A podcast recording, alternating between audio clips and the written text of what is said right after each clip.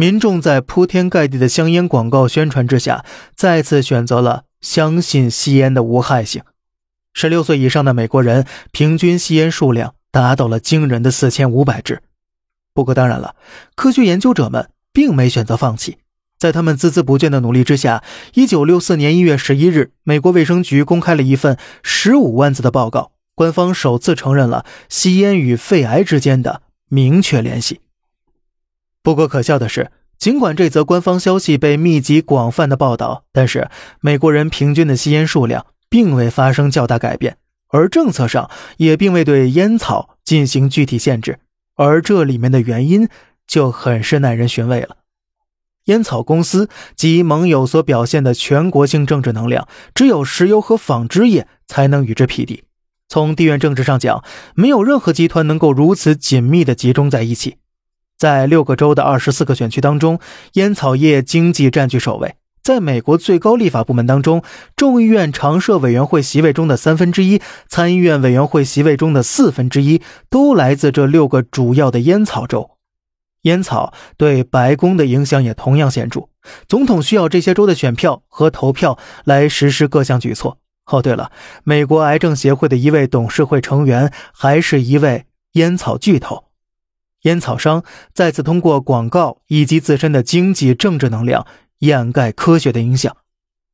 而一切事实的转折点要感谢一位二十五岁的法律系毕业生约翰·班采夫。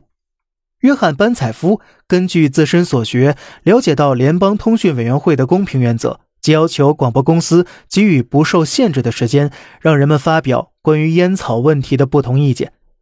在班采夫的长时间努力下，反烟联盟可以通过一系列的电视广告来对抗烟草商了。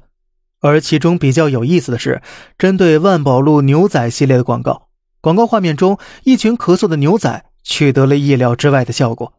香烟销量从这个广告之始开始出现了有史以来第一次的巨幅下滑。这可能是历史上首次医学科普类视频展现出的巨大价值和力量。时间来到一九七一年的一月，最后一支香烟广告出现在美国的电视上。反烟联盟最终说服五十个州更严格的规范香烟，并且起诉烟草公司支付吸烟的医疗费用。到了二零一三年，只剩百分之十八的美国人依旧吸烟。这场持续了将近百年的医学骗局，看似终于走到了尾声，但是很可惜，并不是。目前，全国仍有十一亿左右的烟民。其中百分之七十在发展中国家，中国便占了四分之一。根据二零一五年中国恶性肿瘤流行情况分析，我国的肺癌发病率和死亡率都接近第二名胃癌的两倍。美国走过的悲剧，我国依然在上演。如果人类的道德水平依旧无法提高，医学再怎么如何发展，也无法让我们走出轮回。春节假期的最后一天，您还在吸烟吗？好了，这里是小胖侃大山，每天早上七点与您分享一些这世上发生的事儿。观点来自网络，咱们下期再见，拜拜。